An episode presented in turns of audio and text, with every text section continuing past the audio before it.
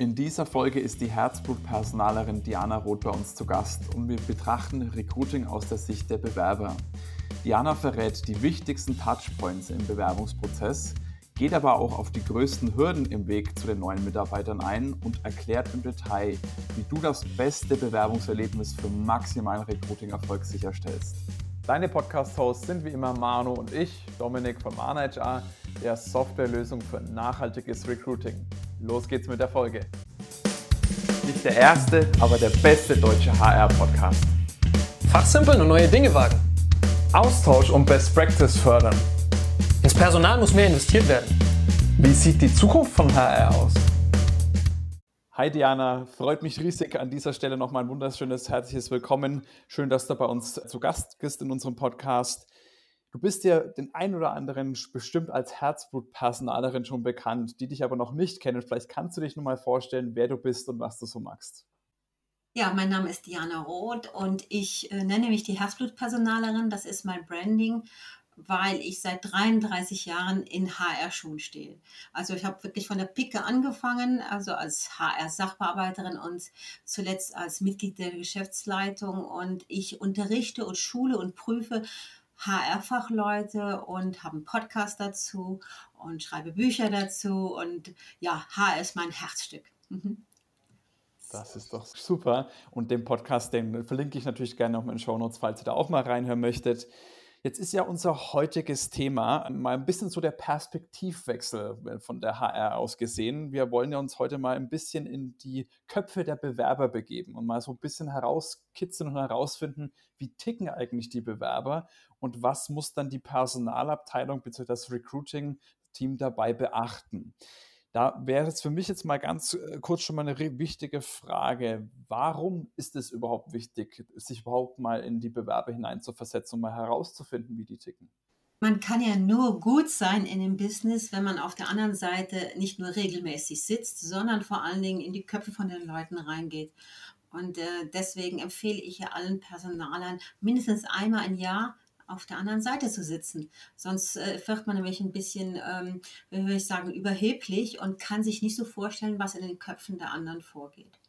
Und deswegen ist es extrem wichtig, damit ein, ein, gutes Miteinander ist, zu überlegen, wie tickt jemand anders? Wie tickt jemand, der mir gegenüber sitzt? Natürlich bei den Bewerbern sollte es auch so sein, dass sie überlegen, ja, wie denkt vielleicht ein Personaler?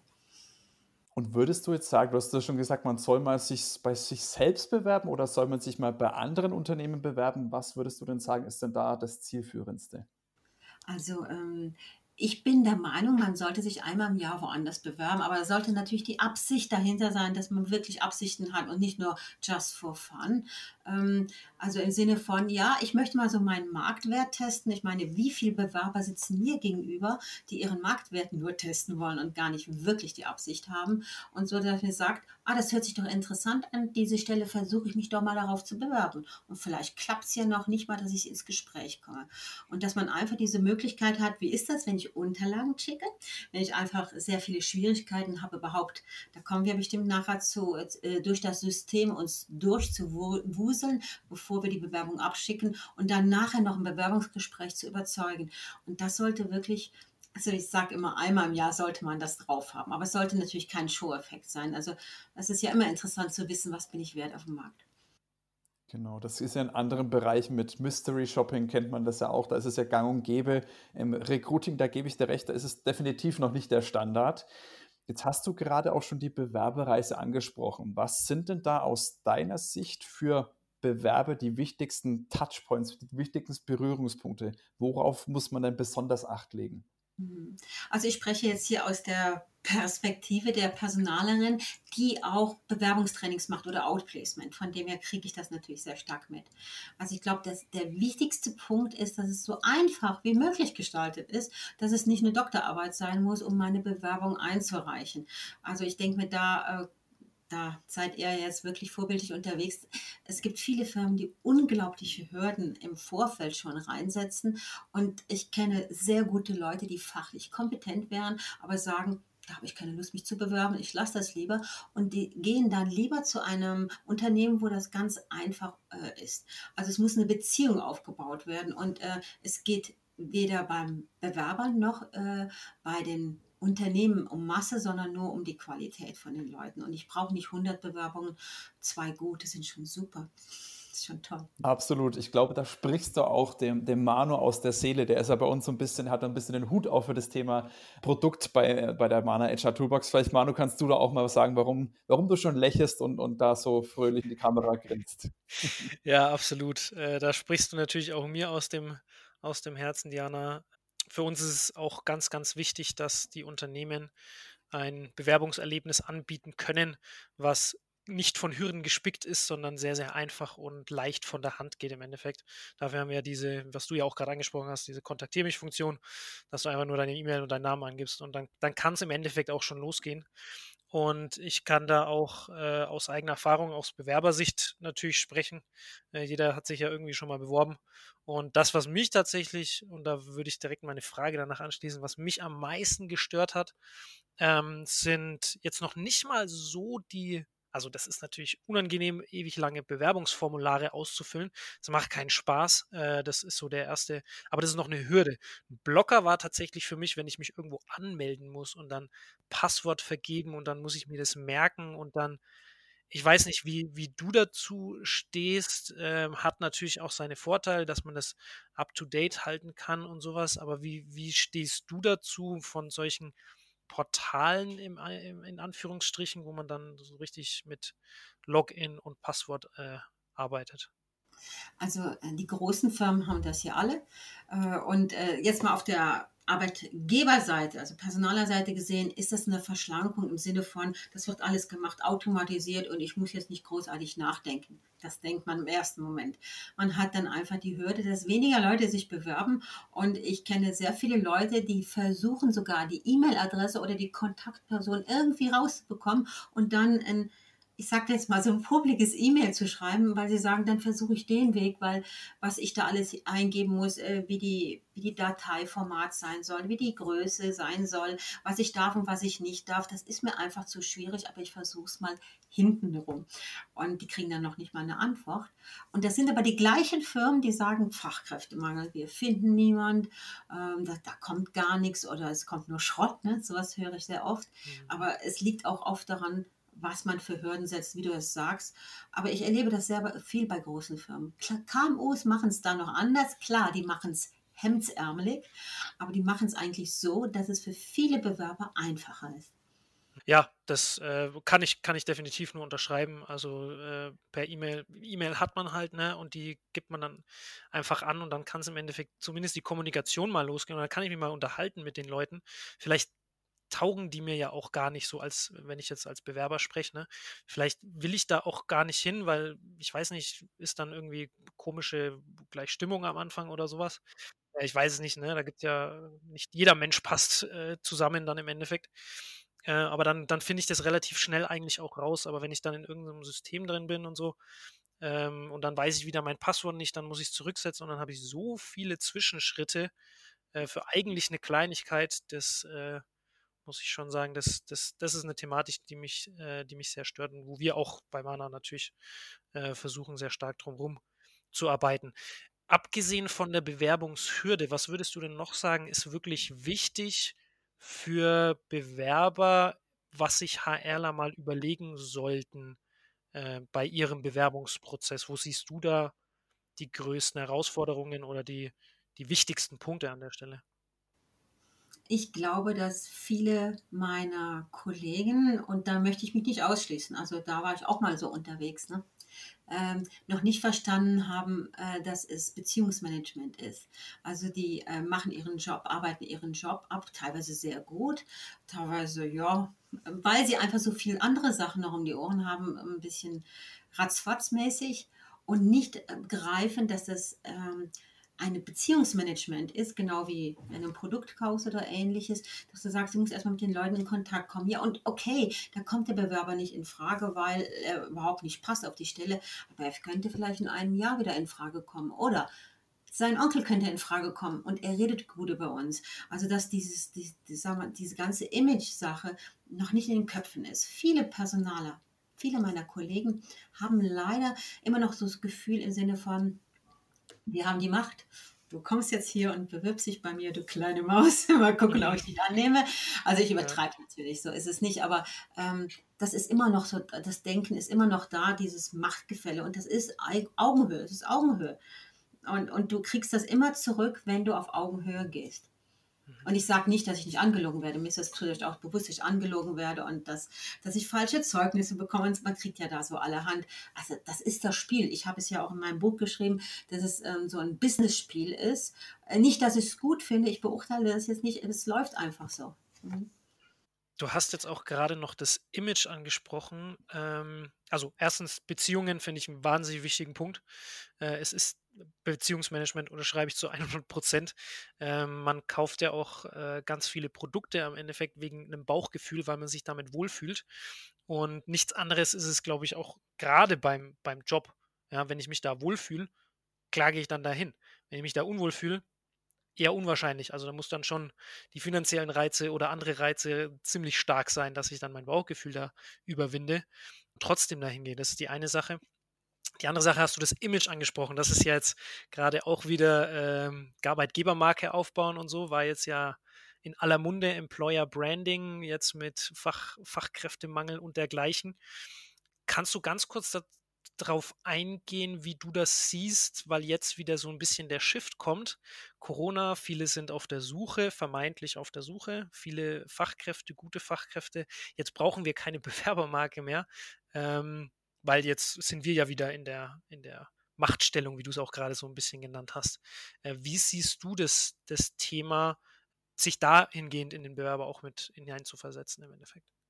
Also ich sehe es jetzt gar nicht so, dass aufgrund Corona das irgendwie geändert hat. Im Gegenteil, ich finde jetzt, jetzt muss man gerade beweisen, dass man, dass man eine gute Marke ist, dass man gut für die Mitarbeitenden sorgt. Ich habe jetzt in meinem engeren äh, Bekanntenkreis mehr als fünf Leute, die in den letzten vier Monaten gewechselt haben, eine neue Stelle angetreten haben, in jeder äh, Altersgruppe. Ähm, ich denke mir, dass sich das immer bewähren wird, man eine gute Marke hat. Natürlich verstehe ich jetzt, dass die Firmen nicht unbedingt hingehen, da noch jetzt Geld investieren und zu sagen, wir bauen die Marke noch größer auf. Viele sind sich am Sortieren. Viele müssen jetzt auch wirklich schauen, wie sie das Ganze organisieren. Ist absolut nachvollziehbar. Das steht jetzt im Vordergrund. Aber ich finde nicht, dass, es dass das Thema weniger wert ist.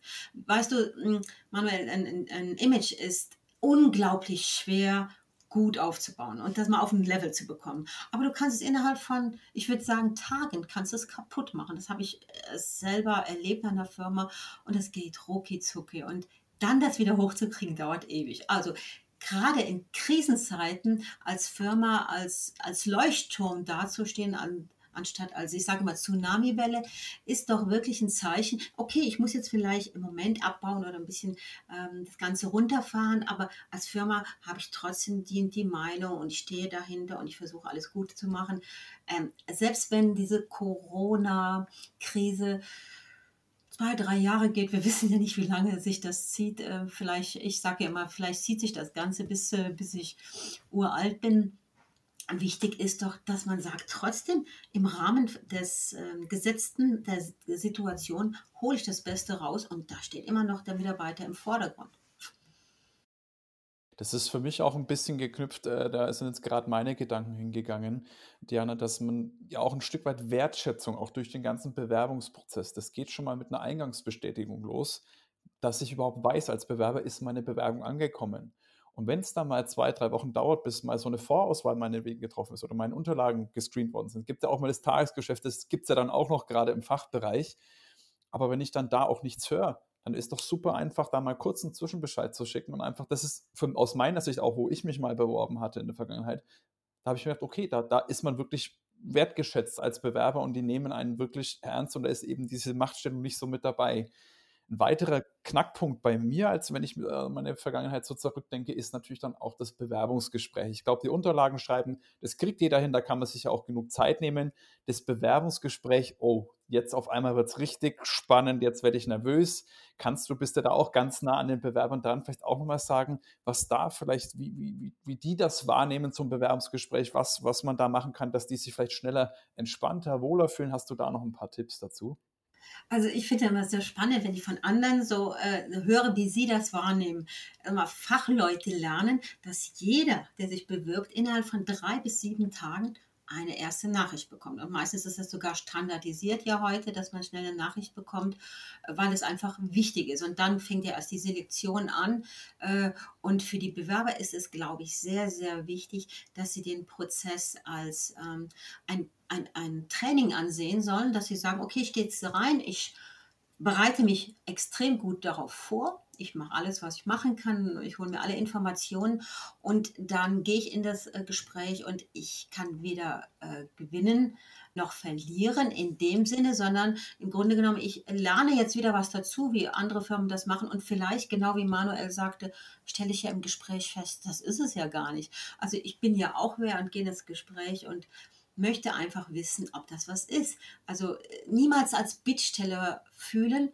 Das bemerke ich sehr oft, dass, dass die Bewerber reingehen und man hat so das Gefühl, die denken jetzt, oh, hoffentlich wird das was, sondern wirklich selbstbewusst, sich bewusst sein, was man in dem Rucksack hat und das auf den, auf den Tisch legen und dann in Diskussion gehen aber für mich ist das A und O immer die gute Vorbereitung. Und da sehe ich auch als Personaler, oh, jemand weiß, was ich für ein Produkt habe, was ich für eine Firma habe, was für eine Firmengeschichte. Und der hat sogar den Stellenbeschrieb gelesen und der hat auch Fragen. Und das sind alles so Sachen, die ein Bewerbungsgespräch, wenn man so jemand vor sich sitzen hat, rund macht. Und das macht es dann zum Dialog. Das ist ja kein Verhör, sondern es ist ein Dialog zwischen zwei Leuten, die äh, auf Augenhöhe sind. Das sind ganz viele Tipps, die ich auch meinen äh, IT-Fachkräften, als ich die damals noch mit den Unternehmen zusammengebracht habe, in meiner Zeit als Personalberater auch mit auf den Weg gegeben habe. Jetzt gibt es trotzdem, denke ich, den einen oder anderen, der hat vielleicht auch einen gewissen Druck, sage ich jetzt mal, einen, einen, Job zu finden. Der hat äh, zu Hause eine Familie, die er versorgen muss und hat dadurch einfach schon so ein, ja, da kann man es vielleicht nicht ganz so relaxed angehen, wie du es jetzt gerade ideal äh, beschrieben hast. Hast denn du da auch noch irgendwas, wo du sagst, das rate ich den Leuten oder rate ich vielleicht auch dem Personal an diesen Leuten, das einfach entspannter dann zu machen, die ganze Situation? Okay, mach mal die erste Frage, Dominik. Es ist tatsächlich so, wenn ich arbeitslos bin und stellensuchend, und in so einem Gespräch bin, habe ich den innerlichen Druck. Und diesen innerlichen Druck, den spürt der Personaler. Da kannst du fast nichts machen. Und da heißt es eigentlich, sehr mental richtig eingestellt zu sein, weil das Problem ist ja immer zwischen den Ohren, dass man einfach sagt, okay, ich bin jetzt quasi in der stellensuchenden Zeit, aber ich versuche es so ruhig wie möglich anzugehen. Aber es hat sehr viel mit äh, Selbstbewusstsein zu tun und auch mit der Selbstfürsorge. Und da muss man natürlich ein bisschen dran arbeiten. Das geht jetzt ganz weit. Ähm, für die Personaler ist das Warming up das Wesentliche. Das heißt, in den ersten fünf, ich würde sagen, ersten fünf bis acht Minuten dem Gegenüber das einfach zu machen, den zu öffnen, mit so Kleinigkeiten wie, ja, möchten Sie ein Glas Wasser haben? Ähm, wie sind Sie denn hier hingekommen? All dieses, dieses kleine Blabla, aber auch zu sagen, jetzt stelle ich mich erstmal vor, ich bin seit zehn Jahren bei der Firma und ich bin für das und das zuständig. Jetzt stellt sich der Vorgesetzte vor. Also, dass der andere sich einen Moment zurücklehnen kann und sagen kann, okay, es ist einfach ein Gespräch immer im ersten Moment. Wir versuchen uns jetzt hier erstmal zu finden. Es geht nicht um Leben und Tod, sondern es geht einfach um eine erste Hürde zu bewältigen und so in die Sache reinzugehen. Und ich denke mir, gute Personaler schaffen das, äh, jemand zu öffnen. Und Personaler, die sich eigentlich nicht Personaler nennen dürfen, die eigentlich da, ich sage mal, die Dilettanten unter den Leuten, die das da machen, die, die gehen ja manchmal unglaublich da rein. Ich sage, die sollten lieber bei der Kripo anfangen und die Leute fragen, wo waren sie? Wo waren sie gestern Abend um 19 Uhr? Ähm, ja, aber wichtig ist ja, der Personaler, äh, der Bewerber kann alles erleben. Da draußen gibt es ja alles. Äh, und jeder meint ja, Personal kann ja jeder. Das ist genau wie Marketing kann ja auch jeder. Nur Finanzen, das, da muss man was für gelernt haben. Ähm, deswegen ist es so schwer, äh, sich darauf vorzubereiten. Ich denke, bei großen Firmen sollten geprüfte Leute sitzen. Bei kleinen Unternehmen kann das wunderbar rundlaufen oder einfach ein Vorgesetzter vor dir sitzen, der eigentlich nur monologisiert und nur von sich berauschend spricht. Also du kannst einfach alles erwarten und du musst versuchen, dich selbstbewusst zu pushen. Anders ist es gar nicht möglich. Das finde ich auch einen ganz, ganz interessanten Punkt, den du da, der, der bei mir jetzt gerade angekommen ist, dass man dieses Menschliche versucht, am, gerade am Anfang um die Leute zu öffnen, damit die sich wohlfühlen in der Situation. Äh, da habe ich mich direkt zurückversetzt gefühlt in äh, meine Zeit als wir Leute gesucht haben tatsächlich. Ich war da eher der Fachabteilungspart an der ganzen Geschichte, aber das haben wir tatsächlich sehr, sehr stark versucht, nicht nur in den ersten fünf bis acht Minuten, sondern tatsächlich im ersten Gespräch war das unser Hauptfokus. Wir haben wirklich versucht, das Menschliche, den erstmal als Person kennenzulernen, bevor wir dann auf irgendwelche fachlichen Thematiken eingehen oder äh, eben, wo waren Sie gestern um 19 Uhr, ne? Äh, sondern dass wir wirklich dieses Menschliche vorher und dann hat man wirklich auch extrem schnell gemerkt, dass die Leute sich zurücklehnen, entspannt werden, lächeln, erzählen und dann, dann lernt man die erstens richtig kennen. Dann wird es nicht einfach nur runtergesprochen vom Bewerber, sondern dann lernt man die wirklich kennen. Und zweitens hat man dann auch die Möglichkeit, viel entspannter und lockerer auf die fachliche Kompetenz runterzugehen. Da werden die Bewerber viel offener und viel ehrlicher sein, wenn sie sich wohlfühlen, wenn sie, wenn sie entspannt sind, sage ich mal. Und dann sagen sie auch, hey, habe ich noch nie mitgearbeitet. Im IT-Kontext war das jetzt ja bei uns. Ich habe noch nie mit Python gearbeitet. Eine Programmiersprache, ja, kenne ich nicht. Äh, finde ich aber interessant, finde ich cool. Würde mich interessieren, da mal mitzuarbeiten.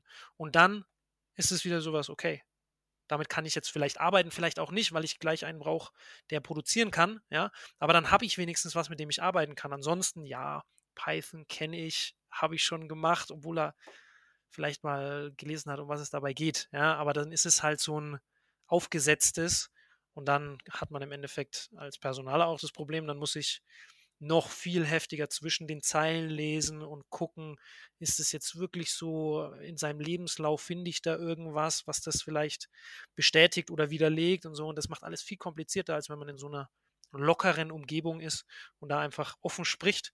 Und wenn es dann nicht passt, dann ist es auch gut so, dass es, dass es halt nicht passt. Dann wäre der Bewerber da auch äh, wahrscheinlich an der falschen Stelle. Mhm. Und im Endeffekt gehen alle als Gewinner raus. Mhm. Also das, äh, glaube ich, hast du gut auf den äh, auf den Punkt gebracht, Manuel. Ich sehe das auch so und du sprichst natürlich jetzt eine Branche an.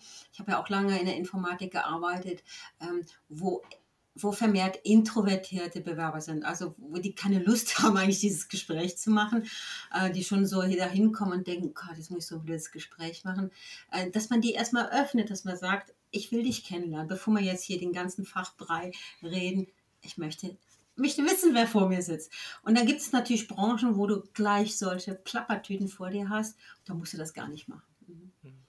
Absolut. Jetzt war für mich nochmal ein ja, ganz aktuelles Thema, ist ja dann auch so ein Bewerbungsgespräch, ist ja jetzt mittlerweile äh, das meiste auf jeden Fall per Videokonferenz. Da würde ich mich auch deine Meinung mal interessieren. Wie siehst du das? Kann ja auch durchaus noch ein Stück weit länger so gehen und teilweise sind ja jetzt auch wirklich Leute eingestellt worden, ohne dass die jemals die, das Unternehmen, den Personaler, den Fachabteilungsleiter in Persona gesehen haben, respektive natürlich auch umgekehrt.